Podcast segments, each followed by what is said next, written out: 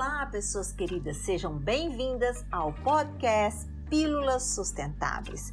Esse é um podcast que busca trazer de uma forma leve e breve algumas dicas sobre sustentabilidade. E nós temos uma pessoa muito especial que vai nos falar sobre desperdício alimentar. Vai nos trazer dicas valiosas. Aperta o play, simbora juntos. Olá, aqui é a Camila, eu sou nutricionista e nesse episódio do Pílulas Sustentáveis vamos falar sobre como reduzir o desperdício de alimentos. Bom, mas antes de falar sobre o tema, primeiro eu quero agradecer o convite da Laura para participar desse podcast sobre um tema tão relevante para debate. O desperdício de alimentos é uma triste realidade no Brasil e no mundo. Apesar de ser um dos maiores produtores de alimentos, o nosso país é um dos que mais desperdiça também, infelizmente.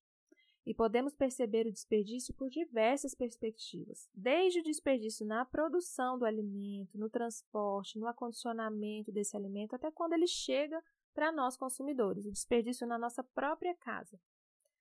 Existem diversas formas da gente contribuir com a redução do desperdício de alimentos. Entre essas formas, o consumo consciente da população é fundamental. Bom, como nutricionista, eu vejo muitas atitudes simples que podemos ter em casa mesmo, no nosso dia a dia. A primeira dica que eu daria seria começar pelo planejamento. Planejar as compras e comprar somente o necessário é fundamental. Muitas vezes compramos grande quantidade de alimentos, muitas vezes porque está na promoção, achamos que por estar barato, a gente precisa estocar. Eu recomendo, se possível, fazer as compras da casa uma vez na semana e não deixar para fazer aquela compra enorme uma vez no mês. E comprar realmente o necessário, na quantidade necessária. E sempre que possível, priorizar a compra de alimentos da estação, de produtores locais. Acondicionar o alimento da forma correta é outra dica muito importante. O ideal, por exemplo, é higienizar frutas e vegetais antes de colocá-los na geladeira.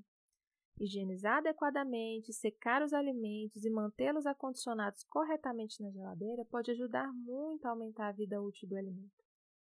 Aproveite também o máximo possível do alimento. Por exemplo, se uma fruta está madura demais, quase perdendo, você pode fazer uma vitamina, um bolo saudável, você pode aproveitar a casca e o talo dos alimentos para preparar receitas.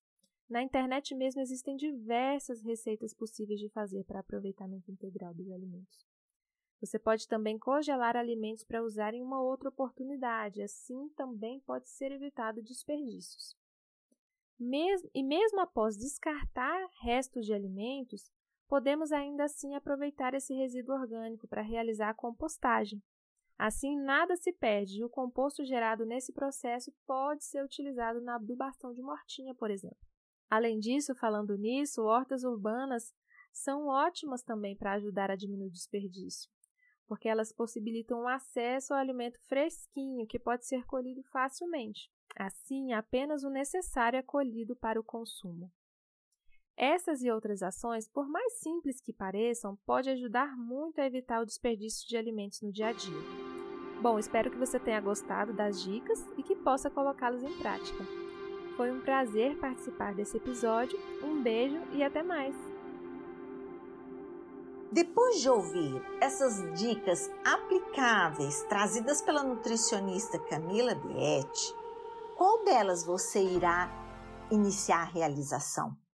Eu gostei muito também de, de como ela nos mostrou como um ciclo de alimento que a gente acredita estar desperdiçando, a gente pode reaproveitar, fazendo outros tipos de receita.